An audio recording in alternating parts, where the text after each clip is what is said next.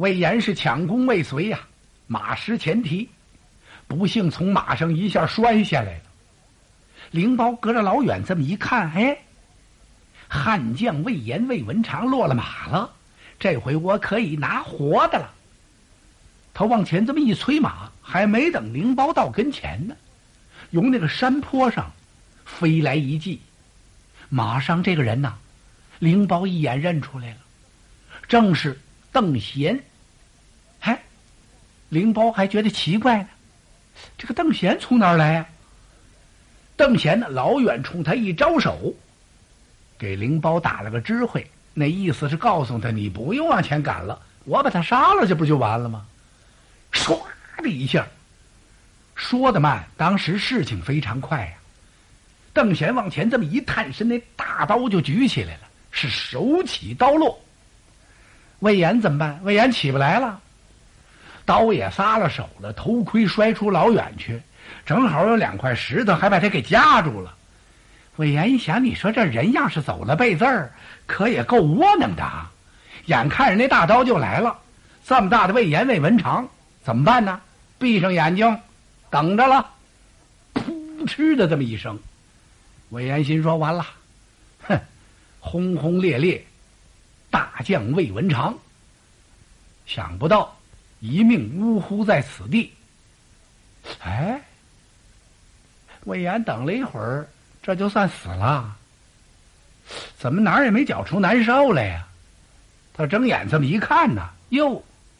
举大刀要杀他那个邓贤呐，躺在他的身旁，咽喉上中了一支凋零箭，这怎么回事啊？这是他完了。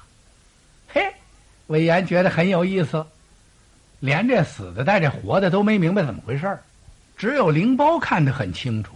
只见邓贤刚把大刀举起来，听弓弦响。就由打那树后边飞来一支凋零箭，一箭就把邓贤给射下马去了。哎呦，这谁射的箭法怎么这么高啊？我得给邓贤报仇。灵包催马过来了，听树后有动静，马走銮铃声，唰啦一下，一记挡住了灵包的去路。马上这员将右手一横宝刀，左手一捻银髯。可识得你家老将军黄汉升啊！灵包吓得他哒哒往后退了几步，差点解马上闪下来。我说这箭射的这么准呢，感情是黄忠。黄忠怎么办呢？那我也得为邓贤报这仇啊！谁让我们俩各分一寨呢？休走！谁走了？看刀，举刀就劈。黄忠哪把他放在眼里？没走上十几个回合，就把这灵包杀的是盔歪甲斜呀。灵包往左右一看呢，我带那人全哪儿去了？连死带伤再投降，身边还剩下七八个人了。灵包一琢磨，我呀，我跑吧，我他一拨马，哇，败下去了。老将黄忠把宝刀往起这么一举，冷笑了一声：“呵呵，灵包娃娃，留下人头去。”这这老头这可真是卖撇血！怎么留下人头去？留人头还上哪儿去啊？老黄忠催马从后边就追上去了，追的真急呀！不过再急也不行，怎么回事呢？老将黄忠啊！这个道路上没有灵包熟悉，灵包三转两转，把老黄忠啊给甩的没有影了。他这才长出了一口气，嗯，再往身边看看，还剩四人了。我说啊，都在这儿呢啊，灵包将军，您说咱们怎么办呢？咱们回大寨吧，大寨丢了。是啊。灵宝咧了嘴了，哎呦，俩寨成犄角之势，现在丢了一个了，看来我这寨算完了。哎，咱们这么着得了，上邓贤那大寨去吧，反正咱们得占个地儿啊，回到洛城也有个交代。对，他们是穿树林走小路，跑邓贤这寨来了，离老远这么一看呢，嘿，灵宝挑了挑大指，还是邓贤比我会用兵啊！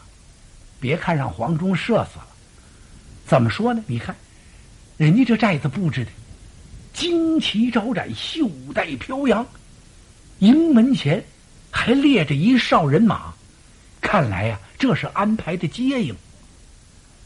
等他走到近前，仔细这么一看呢，不对，怎么？这旗号不对呀？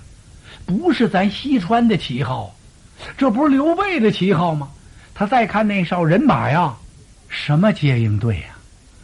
那是刘备率领的三千铁甲军，为首一员将金盔金甲，胯下高头大马，回报令旗令箭，这不是刘玄德吗？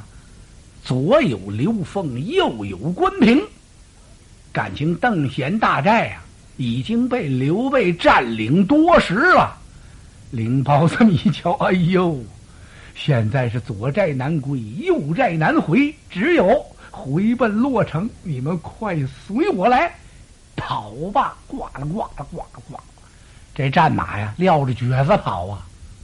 前边有一条小路，灵包知道过这条小路啊，就快接近洛城了。走到这小路路口这儿，现在天已经大亮了。他跑着跑着，就听哗楞这么一响，咵嚓，啦啦啦啦啦啦啦啦，扑通，什么这么乱呢？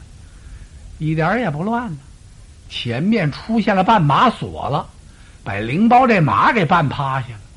马一打晃，咵嚓一撂蹶子，一下子就从马上把灵包给掀下去了。他这么一轱辘身儿，还没等起来呢，咵嚓过来了八个捆绑手，五花大绑，就把灵包给捆上了。他带着的那几个人也都让人给捉了。灵包一瞧，这怎么回事啊？哎，这是谁设的埋伏啊？我一转身过来了一个人，站到灵包的跟前，一挺胸。灵包一看，魏延，哎，他奇怪了，魏延叫我追的有马上摔下去了，差点让邓贤把他给杀了。他怎么跑这儿来了？是啊，魏延怎么上这儿来了？魏延将军不能老在地上那儿躺着呀，他就够窝囊的了，摔在地上，当时没起来，那两块石头把他给挤住了。要不是老将黄忠那一剑呐，魏延早就没命了。他知道是不是黄忠救的他呀？他怎么不知道啊？哎呦，魏延躺在那儿啊，这心里边就别提多不是滋味你说我这办的是什么事儿啊？人家黄忠老将请令的时候，我跟人家抢功夺令，还差点跟人打起来。这回头人家分派完了。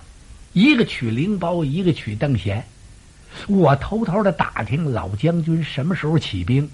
当我知道了人家四更造饭，五更整装，天明进兵啊！你再看我，一宿没睡，一宿没睡也行。你起个大早，你倒打你那个邓贤去，干嘛跑这么老远来取灵包大寨，夺人家老将军的功啊？你看看，落这么个结果，马失前蹄，摔在这儿，起都起不来了。要不是黄忠这一剑，我不就完了吗？我虽然没完，我这拿什么脸去见人呢？这魏延躺在地上，竟合计这个。他手下的军校过来了，我说魏将军，您怎么还不起来呀？啊，我还起吗？嗨，您不起，在这儿总躺着哪行啊？快快快！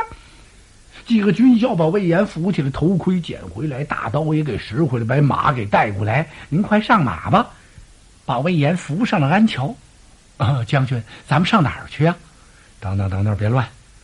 大伙儿一听我没乱，你们抓没抓住几个四川小校？哎呀，抓的太多了，有不少还让我们放了呢。来来来，带过一个来，带过一个小校来。魏延问他回洛城哪条道最近呢？这小校就告诉了，说有一条大道怎么走，有一条小路怎么走。最近的有一条最僻静的山川小路，不是当地人还找不着，这地方不大好走。魏延一听，那行啊，你带我上那儿去。魏延要干什么呀？他打算上这儿来憋宝来。到这儿，他就把绊马索下好了。他告诉军校，要有败兵败将从这儿过，你们就给我捉，捉住一个我就有赏。还没成想把灵包给逮住了，这宝还真憋正了。魏延笑了，灵包哎，这可真是当年河东，当年河西呀！刚才你还岳武扬威领着人马追我来着呢，啊！没想到，我现在能把你逮着吧？灵包摇了摇头，怎么回事？真没想到，嘿嘿，你哪里晓得？魏延将军在西川一带地理十分熟悉，刚打听的，那你就甭管了。来啊，押着他回到大寨交令。向谁交令啊？向刘备呀！刘备一路顺风。他来了之后，到这没费吹灰之力，就把邓贤的寨给取过来了。老将黄忠把灵包的大寨也给占了。黄忠立了大功了，那当然了，斩将夺寨呀，一箭射死了邓贤，还救了大将魏延、魏文长，这多大的功劳啊！老将军刚到刘备的面前，刘备赶忙站起来了。拉着老黄忠的手啊，是上下打量，越看越高兴，哈哈哈！喊声老将，你不老啊！啊，你们说我说的对是不对呀？帐中的文武这么一听，哗，全把大纸挑起来了。主公言之有理呀，老将军不老，人不老，弓箭不老，宝刀不老。我们祝黄忠老将是永远不老。呵呵，到黄忠手捻银然，脸上都笑开了花了。主公啊，列位将军过奖了。说完这句话，老黄忠双手把银然这么一托，他是开怀大笑。笑着笑着，老头想起个事儿来。主公，这魏延可不对呀！我们分兵之后，他是如何派人到我的大营打探消息，探听我什么时候起兵？他怎么抢到我的前面去了？他又如何不打邓贤，先取灵包的大寨？是怎么怎么怎么回事？老头都说了。主公，您看这事儿怎么办吧？您得把魏延给我问罪，不然这不乱了吗？这个。人家老黄忠说的在理呀，刘备是百般安慰，劝慰了老将军一番。老将不要生气，回来我一定要责罚魏文长。这事儿是怎么办的呀？你也是上将军呐。刘备心想：你不该如此，报报上来。魏延将军回营，叫他报门而进。报门进呢啊，这就带着有几分罪罚之意呀。好端端的哪能报门呢？往常没这事儿啊。魏延这么一听，坏了，他就明白了。老将军黄忠走到我前面了，一定跟主公把话全说了，所以才让我来个报门进。报吧，魏延告进，连人搭理都没有。魏延就进来了，他偷眼这么一看，两边的众将，眼观鼻，鼻着口，口问心，谁也不敢看他。看看那老黄忠，气得胡子都快撅起来了。一看主公刘备坐在那儿，眼睛就盯着那帅案，是满脸的不高兴。魏延一看，你看这惹祸了不是？现在他埋怨自己，埋怨又有什么用？几步走到刘备的跟前，深施一礼，魏延交令：“我捉住了西川名将灵包，请主公发落。”嗯，刘备这么一听，本来想要当着老黄忠好好申斥魏延几句，现在一听说他捉住了四川的名将灵包，就算有过错，也得给人家来个将功折罪呀。刘备心想：我这儿好办呢，那老头不答应。看见了没有？那么大的气儿冲谁呀？都冲你一人你还不赶快过去给老头赔个不是？他瞅了魏延一眼，魏延点点头，心说：“主公您甭嘱咐，我明白了。”哼，文长，末将在，什么人追的你滚鞍下马呀？呃，敌将灵包。呃不，启禀主公，那是我魏延马失前蹄，追赶的也罢，马失前蹄也罢，你险些丧在敌将的刀下。什么人救了你活命？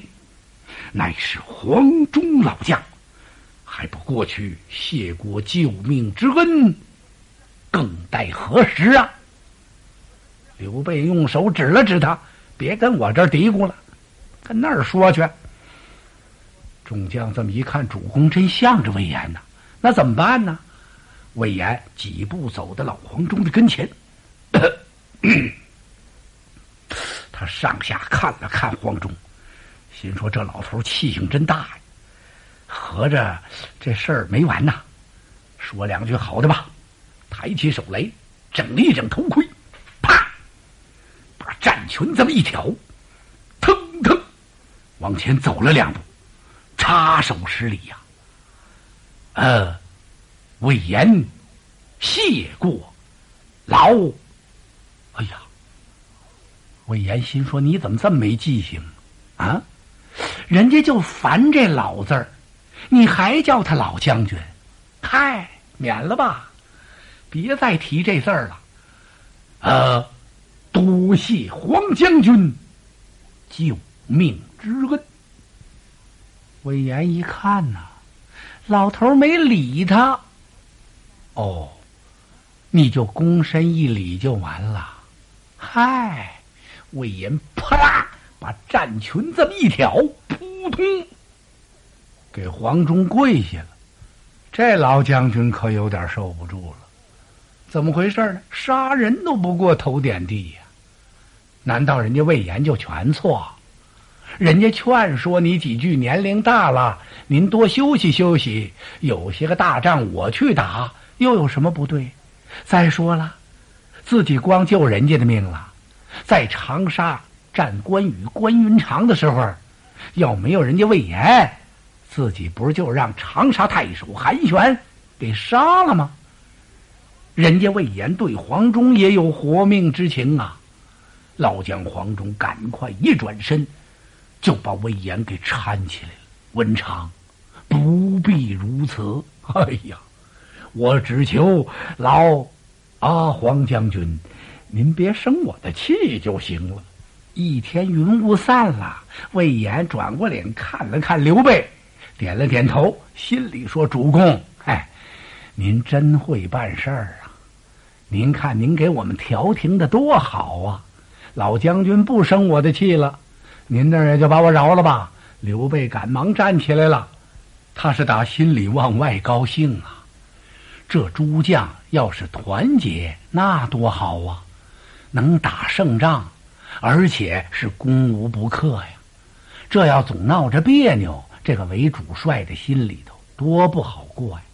刘备过来得说两句，一个是安慰安慰老将军，说谁呀？主要得说魏延。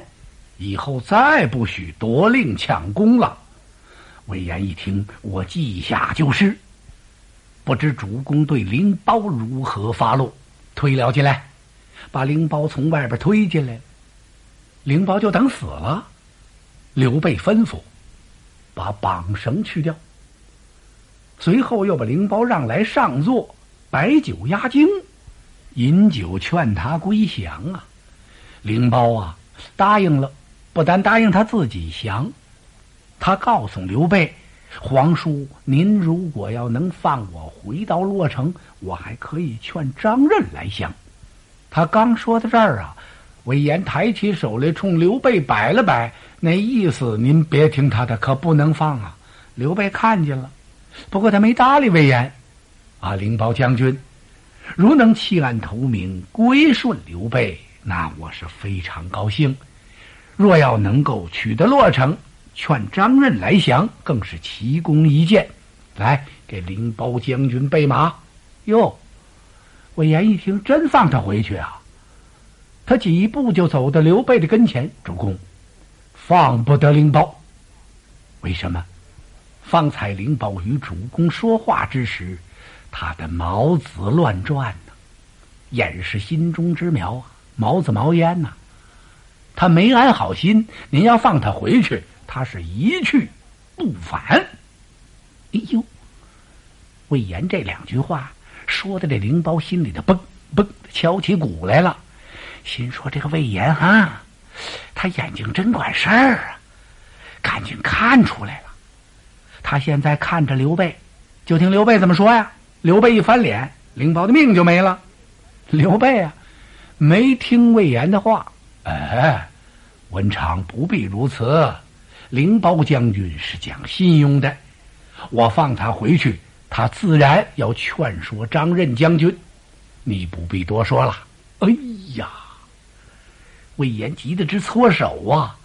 灵包啊，把悬起来这颗心，本儿才算放到肚子里。心说：“嘿，魏延呢？你这两句话白说了，我谢过皇叔信任。”说完了，灵包上马走了。刘备派黄忠守左寨。派魏延守右寨，然后自己带领着刘封、关平回兵到涪水关。庞士元一听说打的大胜仗回来了，这位军师亲自把刘备接进帅府，摆酒与文武贺功。他劝刘备啊，主公，现在可不能停歇下来呀，应该是一鼓作气，长驱直入。兵进洛城，随后取绵竹，得成都，西川一举而下。刘备一听不行，他直晃头，怎么回事？感情现在刘备心里很复杂，他主要是惦记着荆州。荆州现在怎么样了？好长时间诸葛军师也没来信儿了。我听说这江东的孙权已经把他妹妹孙尚香给接回去了。如果把夫人接回江东，不用问，他就跟我隔亲断义了。那么孙权要进一步北联曹操，我这荆襄九郡可就危险了。取西川一鼓作气，我的军师是那么容易吗？西川取不下来，荆州再丢喽，这可怎么办呢？庞统啊，看出点刘备的心思来了。刚想要开导他几句，忽然探马跑进来了，禀报刘备和庞士元，说是张鲁啊领五万精兵攻打葭萌关。你看怎么样？刘备看了一眼庞统军师，不能急于进兵啊！张鲁现在取葭萌，葭萌一丢，我们归途就算断了。庞统一看，主公。您不必担忧，莫看张鲁统精兵几万打葭门关，他那叫虚张声势。我推荐一人，足以拒张鲁。谁呀？就是那孟达。他用手这么一指，孟达把酒杯一放，站起来了，拱手施礼。孟达愿请令，不过我得带一个助手。谁呀？霍俊、霍仲淼。我二人同守关隘，万无一失。刘备大喜，当时给孟达一万精兵，一声炮响，奔了夹门关了。这顿酒宴喝完了之后，庞统还是再三催促刘备赶快进兵啊。刘备告诉他：“军师啊，你让我好好想一想吧。”那也好，望主公您深思。刘备坐在书房这会儿，他前思后想，一下子还真理不出个头绪来。哎呀，是进兵好是不进兵好呢？就在这时啊，连笼一挑，从外边进来两个人，是庞统和法正。刘备心说怎么着，又来催我来了。庞统到了跟前呢，给刘备道喜：“主公，我给您贺喜呀！我喜从何来？主公又得贤士。哦，贤士安在？”说着，法正出去请进一个人来，把刘备吓了一跳。怎么回事？一看这位啊。那头发一尺来长，在肩上披撒着，怎么这样啊？法正赶忙过来给引荐，说：“这是我川中大贤呐，此位姓彭，名样，字永年，曾在刘璋手下为官。不过这个人的为人是刚直不阿，宁折不弯呐，说话不好听，忠言逆耳啊。刘璋哪听得了那个呀？”得罪了刘璋，被刘璋授以坤刑。坤刑就是把头给剃了。原本这头发一尺多长呢，才留起来的。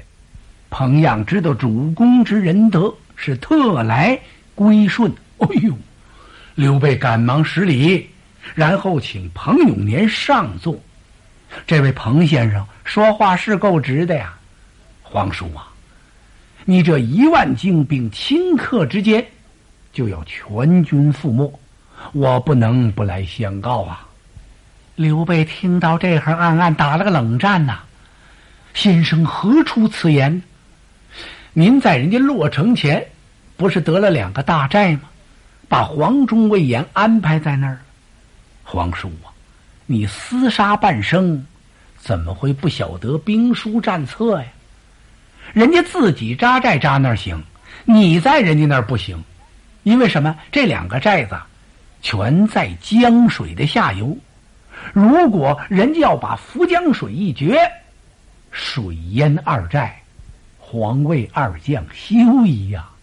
皇叔不可不察。几句话说的刘备出了一身冷汗呐，他赶忙站起来给彭永年深施一礼，多蒙先生指教，使备顿开茅塞，如梦方醒啊！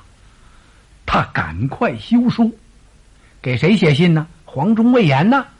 让他们日夜巡江，多加小心。这信还没等送出去呢，有人来报，说魏延将军呢，捉得敌将灵包，来见主公。哟，刘备一愣，这怎么回事啊？一问才明白，感情刘备安排完了，黄忠、魏延一走啊。这二将就到江边去看了，嘿，二位一看这地方可危险，咱在下哨，人家自己扎寨扎这儿行，咱在这儿可不成，人家要在上哨一决水，咱就完了。老将军呐，我和您应该日夜巡江，分了工了，就这天晚上，魏延带着人马巡江而上，把灵包给捉住了。灵包怎么回事？他不是回去说张任了吗？他根本没说，他告诉张任，他杀死几员悍将，夺了一匹马，跑回来的。随后他给张任出主意，掘这个涪江水，淹这俩大寨。就这天晚上，他就让魏延给逮着了。魏延一看，好啊，我劝主公不放你，主公还不信，吩咐人来啊，把他送往涪水关，让主公看看。就这么把灵包给押来了。刘备一瞧这信甭送了，感情人家把那决水的已经都给抓住了，推进来，推进来一看是灵包，刘备这气呀！我以仁义相待，你恩将仇报，魏延将军劝我我都没听啊，我把你放回去了，你还使诡计，要水淹我的大寨，来呀，把他给我推出去斩首。推到帅府外，就把灵包给杀了。刚斩了灵包，有人进来禀报，说启禀主公，诸葛军师派人来下书。啊！刘备一机灵，腾腾往后退两步，扑通，坐在椅子上了。怎么回事啊？刘备心想：不迟不早，诸葛亮有书信到来，不用问，我荆襄九郡。喂。